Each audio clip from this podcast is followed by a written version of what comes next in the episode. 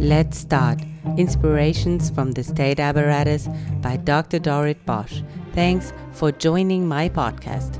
I invite you to meet people who transform their government in Germany and worldwide with courage, awareness, and creativity by following the motto We are the state.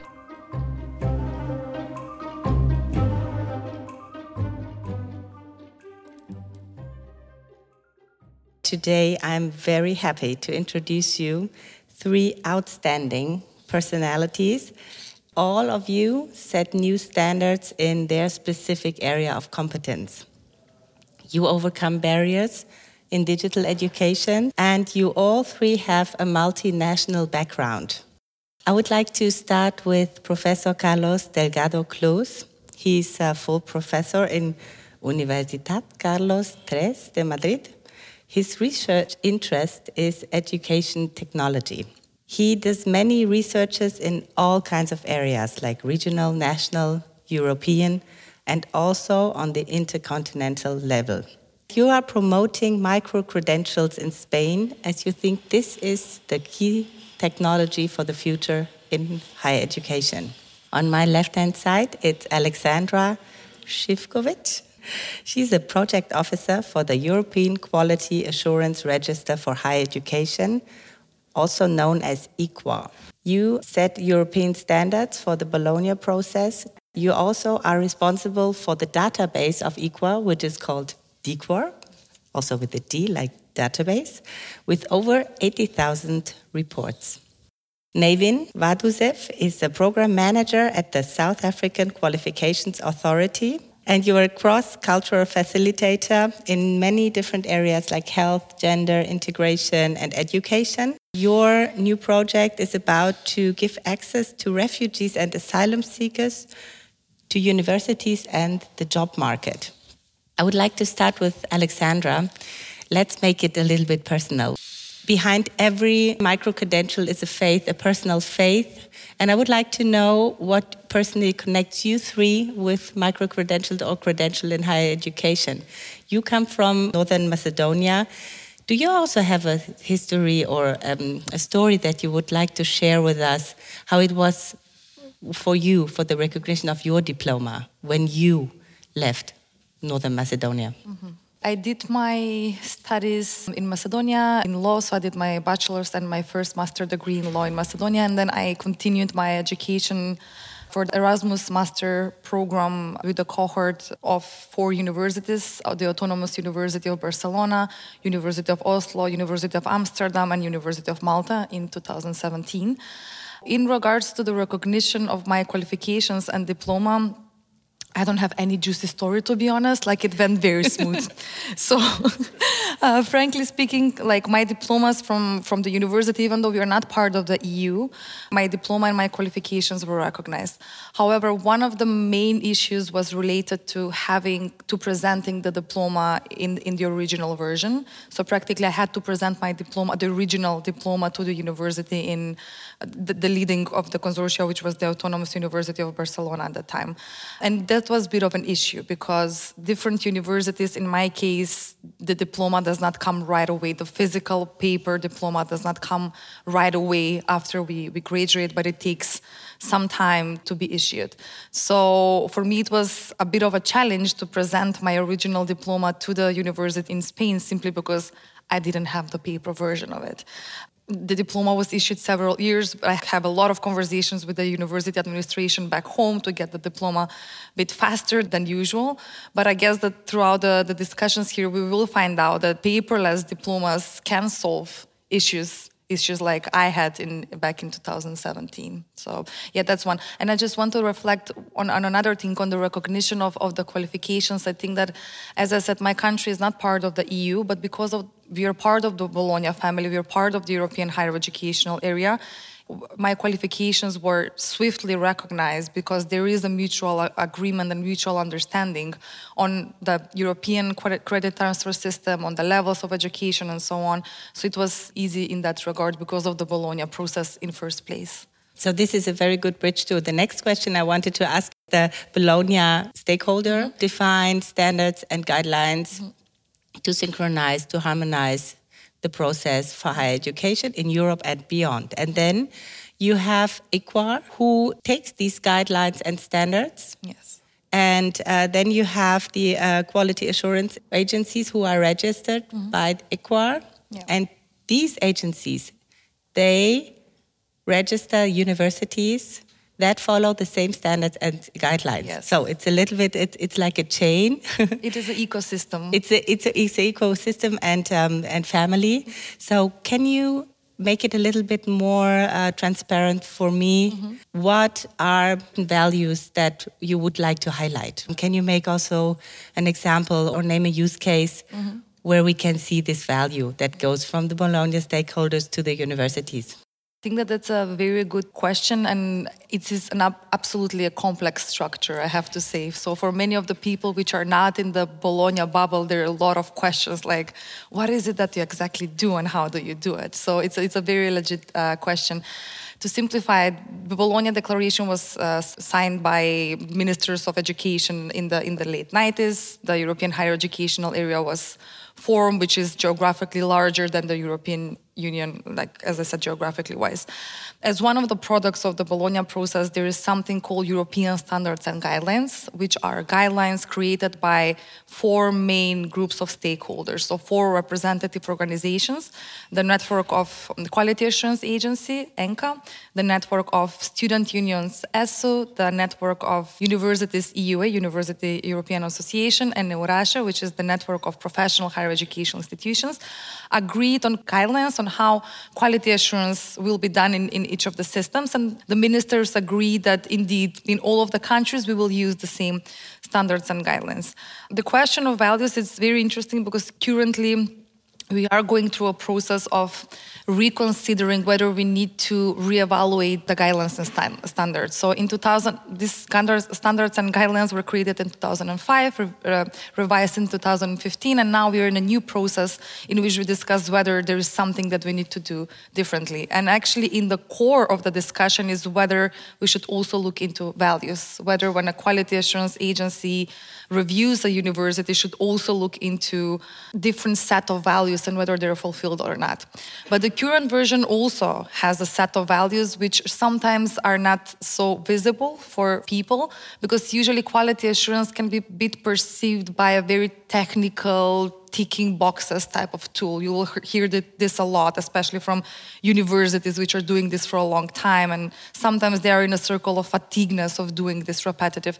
But indeed, there are values which are in the current version of the European standards and guidelines. So, one example would be inclusion of stakeholders. So, the European st- uh, standards and guidelines require that different stakeholders are involved in the panels that visit the universities with a very big accent on students. So there is a demand that in panels that in within the universities that do self-reflection processes, the, the voices of the students need to be included.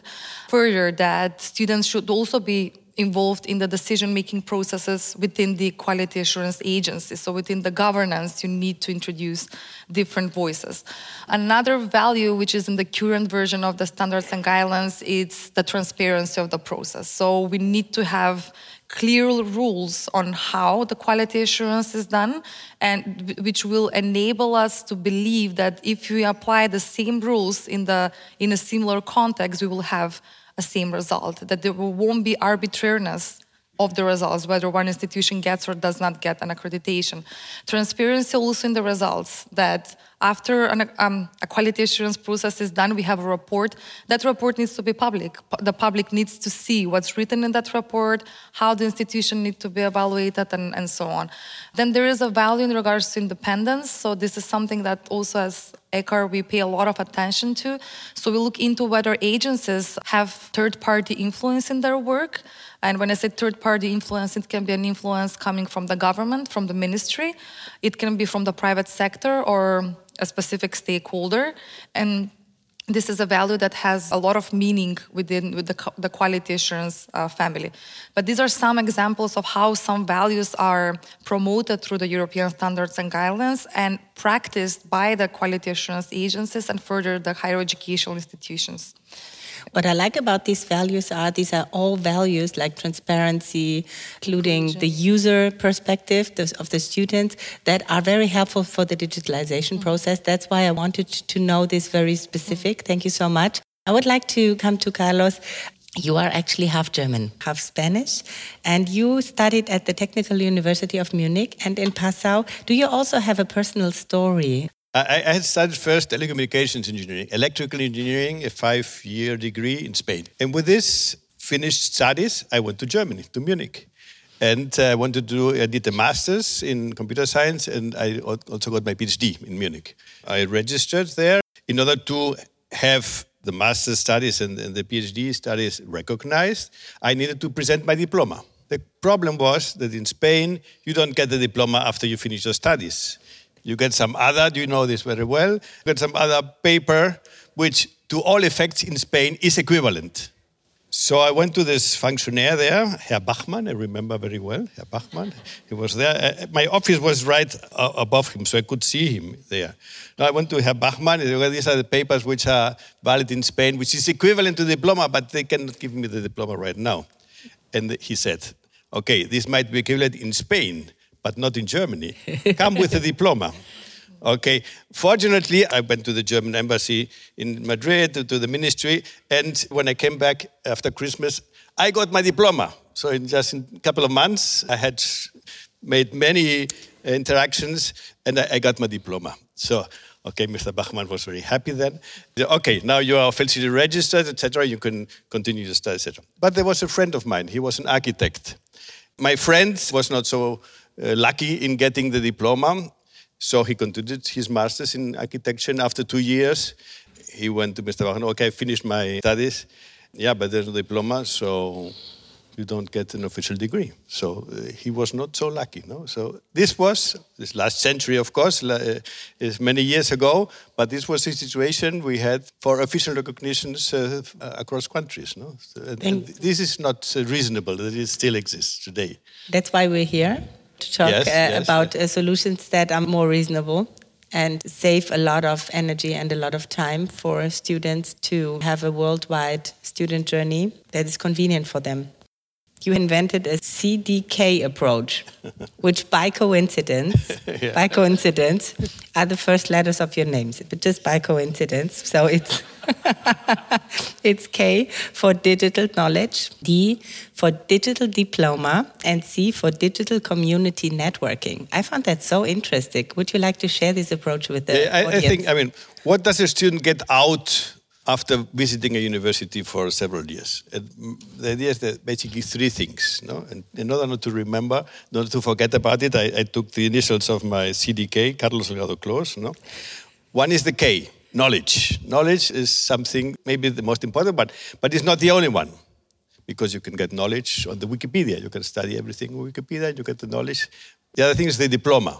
So the signaling to the outside that you have finished your studies and, and that entitles you to pursue a profession or, or, or, continue studies. No? So this is the second thing. And the third one is the C, which is the community, the networking, the, the friends you make for life, the connections you make, and the way of being also. No? Sometimes the students get into the university, they look all alike, but when a computer scientist gets out of the university, this thinking of doing is completely different from a lawyer, for instance, no? because it's all these other intangibles that are transmitted through teaching for the professors. No? And so CDK, community, diplomas, and knowledge. Now, with digitalization, I think we have experienced the last decades or more than that the digitalization of knowledge. No, with the MOOCs, for instance, MOOCs, edX, Coursera, etc. So this is we have been experiencing a, a fast digitalization of content. We are right now uh, living the digitalization of the credential of the diploma, and we have here have seen many many um, approaches, many presentations. We both in Spain. I can talk about it later if you wish. Uh, one of the approaches we are pursuing. And the most difficult thing is the C, the community. I think we are still there in early times. Maybe it will take another 10 years to really digitize this well. No? We have seen here a presentation about 3D worlds, no? this virtual reality. Maybe, I'm not sure whether this will be the final uh, way of digitalization of the interpersonal communications. I think it's too early to say so, no? But we're at different stages for these three things. I think knowledge, right now, it's a commodity, can be got from whatever. Now we're experiencing the digitalization of the credential, which is very important, and maybe in 10 years or whatever time, we will see how these interpersonal communications can be digitalized as well, or not. No? So. In two years, we're here for the next conference to, on the topic of communication and uh, networking. You say the importance of micro credentials is essential for the future. Today, universities have to make certain decisions. And you also talk about the challenges of different ways how to make these decisions. Would, could you please say something yeah. about this and how you solve that in Spain, maybe? Yeah, in Spain, I'm presently leading an initiative called Certi Digital, Certi Digital, Certifications Digital.es, where we are 23 universities. It's European money that has come through the ministry and arrived at the universities, where we tend to provide a service for all the Spanish uh, university system to provide uh, digital credentials in the future. And the approach we have taken is on the two main European initiatives. One is EDC, European Digital Credentials for Learning, from DG Employment with Europass, etc. So we have launched now the tender and, and we are selecting the company to develop the software to integrate what has been developed by European Commission, no, the online uh, credential builder, etc., into the practices of the university. Because what, what, what is there is good, is uh, available, but it needs to be integrated into the uh, student information systems and make practical for a big university really to be able to launch these credentials. So this is the first thing we are doing there. And the other one, because this is easier, and the second one, and the tender will be coming out the end of this year or, or beginning next year is about using EBSI, the European Blockchain Services Infrastructure. We have heard here also some presentations, which has major implications also in terms of the identity of the students, etc. So this is the second step. So the decision we have taken, we are taking European initiatives. We start with a simpler one, which where you can use uh, existing identity uh, mechanisms and taking advantage of what has been developed by the European Commission. And then the second one will be to use the blockchain approach for next year. So this is the, the project we have in Spain in order to put Spain, the, universities, the Spanish university system, into the digital credentials era. We will talk about that later. Okay. Now I would like to introduce Nevin. We're waiting for 25 minutes to talk to each other. I already introduced you that you come from India, worked in Canada. Now you work in South Africa. You have this project where you help uh, asylum seekers and refugees to start a new life even if they don't have their diploma with them. This is really challenging. You are also honored in the TITEB Hall of Acclaim 22. Maybe you tell us what that is. okay. what was the most important thing for you to integrate in the job market and also uh, in the maybe academic market when you had to go to a different country? Interesting question. I had to think about it, Dorit. Well, I was born in India, and my father was posted in Iraq. So I moved between Iraq and India. And it was at a very young age that I actually began to interact with the whole issue of what does displacement mean at that time. Of course, I didn't understand that. It was just dad's friends. We would go to Mosul. If some people know about Iraq, we would go to Mosul or Basra, and dad used to talk about these, the, the, displaced people from Kurdistan coming to Mosul or Basra. At a very young age, these things used to come into my mind. And I, I went back to India to finish my schooling. And then again, I, I moved to the UK to study, uh, had my education there, fell in love, and went to Canada and started making my life there. And then came to South Africa for two years. Came to work for an organization which was more humanitarian based development work. Uh, it suited the work and my, my own psyche. And uh, one of the areas of interest for me has always been migrants, displacement, issues around prejudice and discrimination. Those are issues that have always been important to me, uh, how to address it. So I came to South Africa for that two year, and 20 years later, I am still in South Africa. I love the country. This is home. South Africa is home for me. But I'm also working in an environment where I'm dealing with issues around the things I love, passionate about, challenging, of course, in many ways at a personal level, too. Again, it's something I'm passionate. And I think I'm positive enough to think that if one can make a difference in some people's lives, that is more than important. And I think that is really something that is really important to me. When we talk about digitalization, those are mediums to make people's lives better, mm. to hmm. bring peace. Somebody at the beginning talked about, you know, how do you better the environment? So the question is, are these the tools to use? How can we better these tools? And in a small way, this project that we are doing, working towards the recognition of qualifications of refugees and asylum seekers, tries to attempt that. We are not just focusing on recognition, which is very important, recognition of qualifications. We're trying to go a little further. We try and work towards building tools or methodologies to recognize qualifications of refugees, particularly those who are missing their qualifications, their transcripts. You spoke about, you know, certain documents that are missing, but we're not stopping there. What we are trying to do is moving towards accessibility. So if you have that recognition and using the tools, your qualification gets recognized, does it lead to access to employability or if you choose further studies? So this project, it's a small project it's a testing of you know whether with this works or not. But I think hopefully, I'm hopeful, I'm positive, as I am always, we would at least have some answers towards that. What I found very powerful is this crossover combination of these three topics higher education, integration, digitalization, and you just mix it together as if it's the easiest thing in the world. I love that.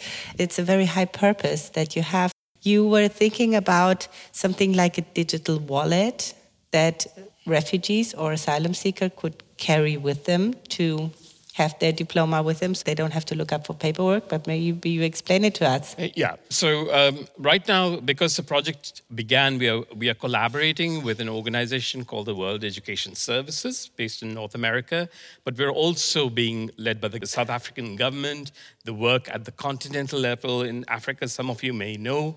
Uh, some of the conventions, like the Addis Convention, you know, you talked about the Bologna. Mm-hmm. So in, in Africa, there is the Addis Convention, and there's a very specific clause that talks about how can we work with displaced people in the continent. This particular project, the driver to that is the Addis Convention. Some of you are familiar with the South African qualifications framework, which again looks at issues around the painful history of South Africa, what the context is. We're looking at all those areas, looking at the drivers, and to see how that defines this particular project. In the year one, there is the focus on recognition. In the year two, we're looking at the issues around accessibility. But while this is being done, we are also the founder members of the Groningen Declaration. And there is an attempt to create a, what they're calling a global wallet, an open source wallet. It's still infancy in its to think through how this is going to be done so that a person, wherever they are, and if they plan to move to whichever country, that technology will be able to help these persons to move their documents from one place to the other because our experience has showed that particularly with paper documentation there are difficulties. When we're doing this project and we use the interview method so we're talking to the people we know their context their histories. This is not a file, this is not a number, this is a person. And that is very important for us to understand. And that the whole area of whether we can create these a wallet, which will help in this mobility of people who are forced to move from their wherever their countries, wherever their homes are. We're hoping that we can bring all this together in a small way. Hopefully, if things work out, we will try and see if we can scale up. But I think the learning is at so many levels. We're talking about technical learning. We're talking about learning to open our minds to think differently changing the attitude of people, our, ourselves, by myself while doing this work. It has changed, changing the values that we mm. talk about. So I think there are different types of learning that is affected by this. Uh, the previous uh, presenter talked about, you know, lifelong and life-wide learning that can take place. So there are many big hopes. Uh, I'm being very ambitious here. But we've got to start from ideas, and I think this is one of them. Let's catch up this idea, Carlos. When if you would have your e-wallet with you, it would have haven't been a problem for the recognition.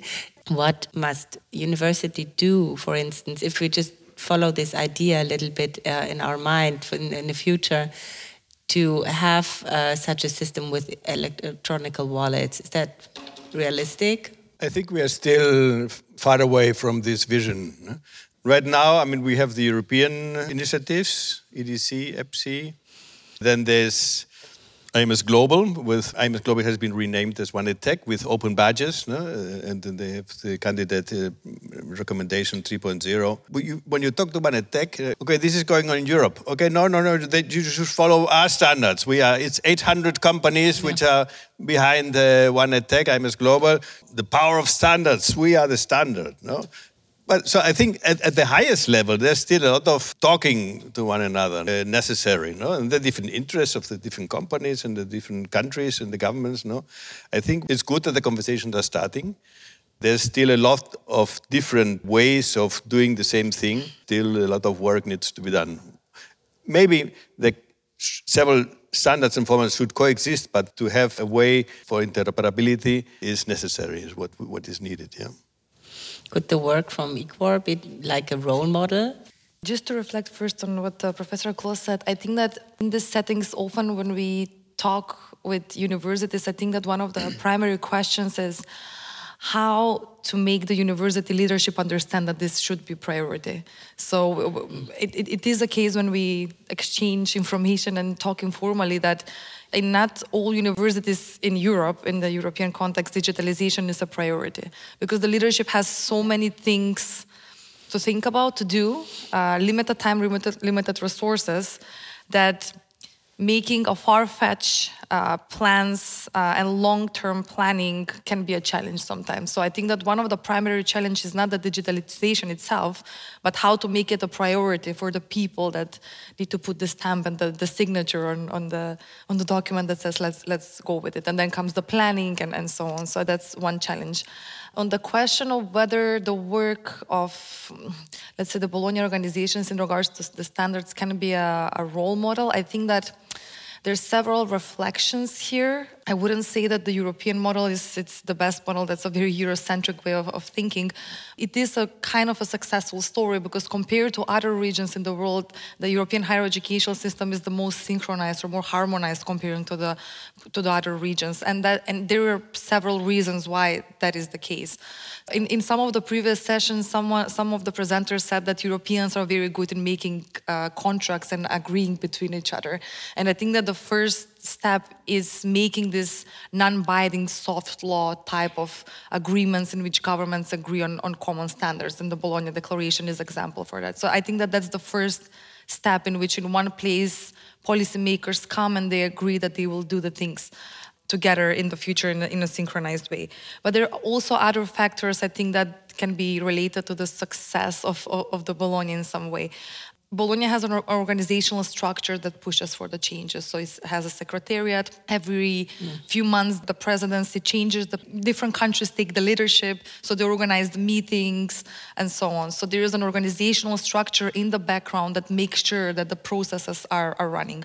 And through this organizational structure, a community is born and maintained. So within the Bologna structure, you will see people that are there for 20 years, and they're there since, since the very beginning. And it's a very strong community in which people share the same values, they develop a common language and understanding, they communicate in a formal but also a lot of informal ways, and they push for the changes to, to happen. Another thing is the sense of ownership. I think that's why at the beginning mm. I mentioned that the European standards and guidelines, which are related to, to, the Bologna process, are product of the stakeholders. So it is not an initiative led by one stakeholder or one country. There's several actors that are involved, and they feel the sense of ownership and belonging within the idea and the values that have been created together. And last but not least, I think that in the case of the European initiatives, a, a very important factor is that there is a financial support in the background. So there is a lot of lot of the governments. I mean, are supporting projects related to Bologna. I mean, Bologna initiatives, Bologna changes, and so on. There is the European Commission, which the Erasmus programs and so on, which have a, a big budgets that promote the, some of the Bologna-related ideas. So these are like four or five factors that contribute towards the success. Okay, it can be debated for, of course, but like to the success that Bologna has achieved in the past 15, 20 years.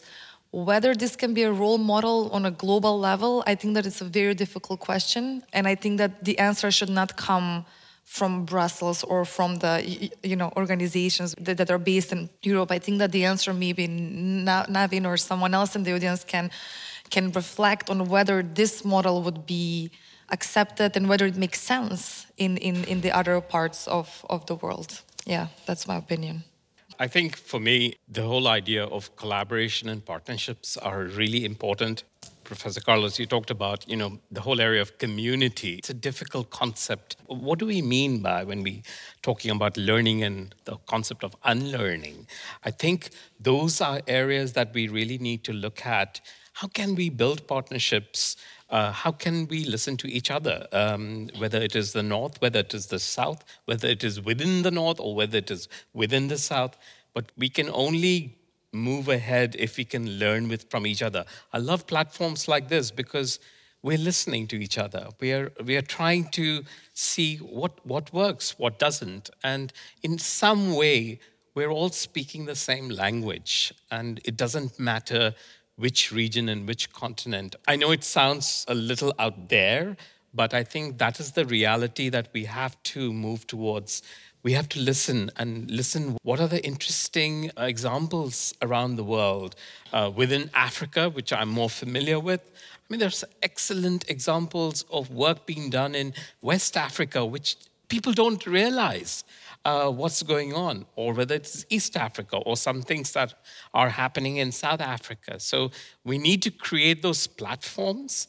And I think that's where technology can play such an important role to reach out to each other. And I think that is what might be the way to make a change in how we live and making a change in people's lives. I go back to this making a change in people's lives. Because that is why we are all here, what we want to do. And it's also a question of mindset, and as you said, of ownership, which is the first level of cooperation. It's to feel responsible, not only responsible, but really to own the process. What do you think, Navin, is important when you work with asylum seekers and refugees? You say they need something like a digital wallet, a diploma is recognized, but sometimes the new country has not the high standards the refugees have. We have this phenomenon in Germany these days because especially Ukraine people, they have higher standards in digitalization in their country than we have. I think they have e-marriage and e-baby. This is not what we have. e-baby. I heard that. I hope it's true. What do you think? What criteria do have national authorities fulfill that they can be on one level with refugees or asylum seekers that come from very high standard countries in digitalization? Yeah, I think, there is, I mean, you raise a very important point because it touches upon this whole area of stereotypes, of what we think. The moment we think of a refugee, we have this category of or, or, an understanding that this is what a refugee is like, this is what an asylum seeker is like, and most often than not, it is far from the reality of what it is. And these stereotypes is what tends to create the whole issue of prejudice because there is there is prejudice discrimination you know uh, all forms of homophobia. Dr adams you talked about afrophobia and i must say that it is quite an interesting you know in south africa we talked about xenophobia as such. There is there is this whole area of that we need to consider. I think it goes back to the whole area of changing mindsets. And i must say in the work that we are doing at SAQA the work we're doing, this little project that we're doing on refugees, is actually influencing the way we look at recognition of qualifications overall, because we have a we have a policy, a, a, process on the recognition of qualifications in South Africa. I must say, like in SAQA, as uh, unlike many other countries, the whole recognition process is not advisory in nature. It is a decision. It's a legal standing it has. But even so, the work that is being, we are trying and testing these new models and processes is influencing that model that we use in South Africa to recognize qualifications. But I think what is important is, again, the, the openness that we have to, the flexibility to be able to say, okay, this is an important learning we are. Can it actually change the way our everyday function is? And that is, that is not easy. It's easier to sit here and say that. I'm privileged. I, I have that authority to say it there. But the realities can be a little bit different. But I think those are the areas, I think it goes back to the values, which can actually result in some understanding of a standard approach of looking at issues that we are facing, whatever that could be. It could be displacement, but even so, that's there. You mentioned we need more platforms to learn from each other, like also to learn how the African countries do it. Absolutely. I'm very thankful, in fact, to be sitting here, to be able sharing these learnings, to learn from the, from the rest of the audience here. I think that is really important, and it's what platforms are already there, what platforms can be created, how can technology help it? And I know there's been so much talk about because it allows a cheaper, probably, way to reach out to people around the world. So those are the things that needs to be looked at. And I think that is where our investment should go into, because then you're reaching out to, you may not be able to reach out to everybody, but you're reaching out to a sizable number of people. We had the, what you mentioned, Alexandra, was the mindset, but you also mentioned the structure. I would like to go back to Carlos. How could such an infrastructure has to be built in a regional, in a national, European, and international context? Maybe going back to the CDK, yes. we need more C. We need more places like here, no, where we huh? talk and we be, because even if there's a technological perfect solution, this might not be the ideal solution. No? So we need to have ways of, of communicating, of understanding each other, even if we say speak the same language. The understanding behind the words are sometimes different for different people. No? So we have to go through and through, understand each other more. So have a lot of places for reflection, for communication, for understanding. These points about credentials have so many implications in so many different fields because it's, it's just it's employment, it's, studies. So there are different views about it and how it should be solved. No? So you need to put all stakeholders together and even then maybe experiment and, and, and try again. So it's a matter of time also to have maybe failed approaches and that again. So I think it's a difficult process technology and everything changes so fast that you have to be continuously understanding what is going on. And I think this is one of the difficulties. Uh, Alexandra mentioned also, no, that you have to have the senior management of a university really understand the problem but it's so difficult to understand because so many things are changing at the same time what was um, valid yesterday is not valid today anymore no? so it's, it's very difficult to grasp mm. really what are the possibilities what are the implications inside and outside no so we are living in a very changing environment and I think the only way to solve is to, to try and experiment and fail and, and talk to one another in order to advance. The, the important thing is that there's a, a, positive vector of advancement, no going back. No, I don't know what to these difficult questions I've. I've uh I love this topic. You know why? Because I'm German, and Germans have the federalism, and we also have very different solutions in, a, in, in one country. Yeah, yeah. And every solution is well formed. There are many people who like that solution, and then comes another technology, and then oh, we have to change. And so we have this discussion going on all the mm. time. It's a little bit like maybe the European discussion or the worldwide discussion, if it would be so organized. I don't know. And for me, it's very important how do other people try to reach a common goal mm-hmm. for standards. Of course, it's easy to say uh, we would like to have standards, but it's not possible, of course. How do we deal with this multiplication of different approaches? Which have the same goal but are very, very different. So I'm very interested in your opinion about this from now on, let's say six years. I'm very interested. What, what would you say? Where do we stand there? Would you like to begin, Carlos? Where do we stand? Yes. Well, we are at the beginning of an important revolution. We will see. Uh, last years we started this conversation. One thing is, I mean, the government discussions and the official discussions maybe go slow, but what pushes us is the private, you know, the LinkedIn's and the Amazon, uh, the Google uh, certificates. No, things are going on there, even if it's in walled gardens. No, the, the, credentials from Amazon only work in Amazon or Google and Cisco, whatever. No, but they're doing it. No, and, and LinkedIn is also advancing. We heard it today. No, so I think this is an example that things are possible of course, it's much more difficult no, to, to work in a world, in the wide world, no, than if it's in, within one company. No?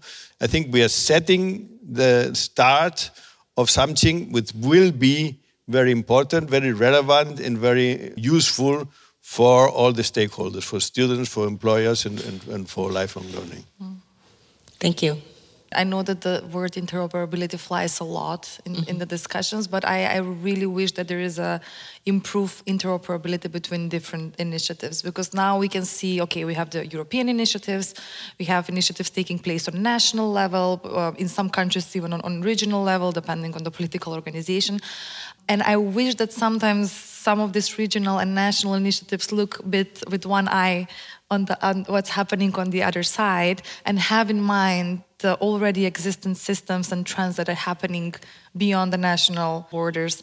Because too many standards is, is not good. We eventually need to agree on what is it important for for all of us but also to let go sometimes you know something that we find super important but for the others is not. We need to be open to making more compromises. So I would like to see a bit less ego, to be to be honest, in making this standard and more agreed structures between the countries and between different initiatives. I hope that th that will happen in a few years from from now. Yeah.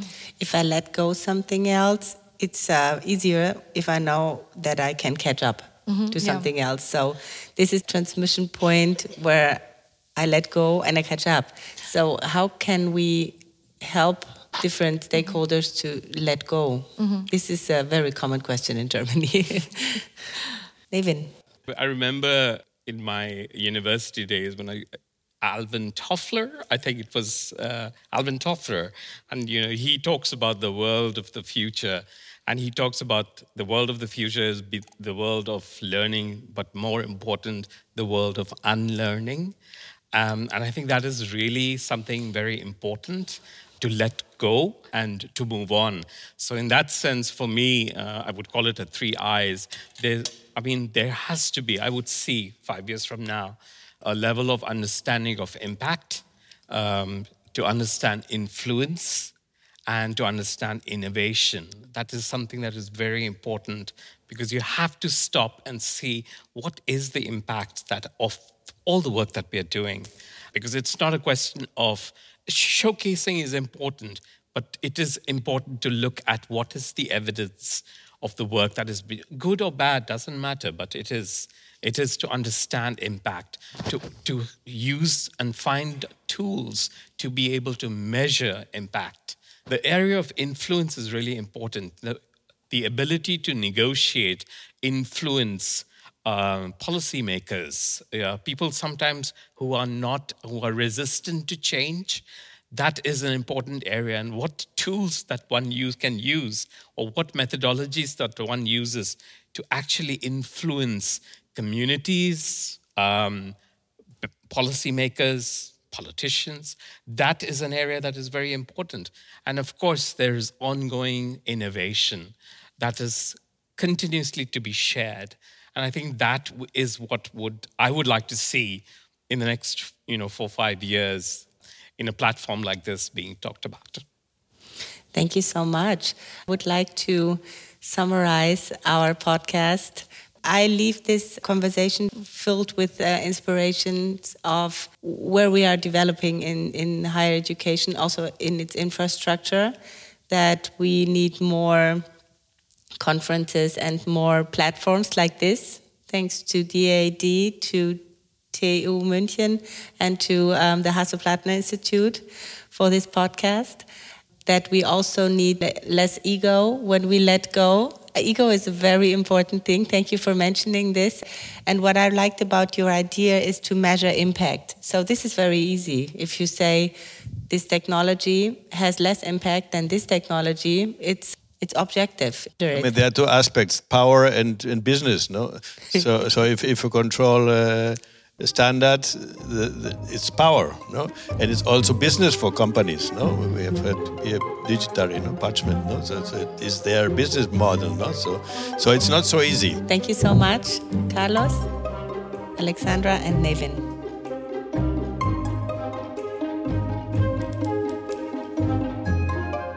Thanks for joining Let's Start. Inspirations from the State Apparatus by Dr. Dorit Bosch. Find more information on my website www.drdoritbosch.de and follow my podcast so you don't miss a show. Join the power of transformation.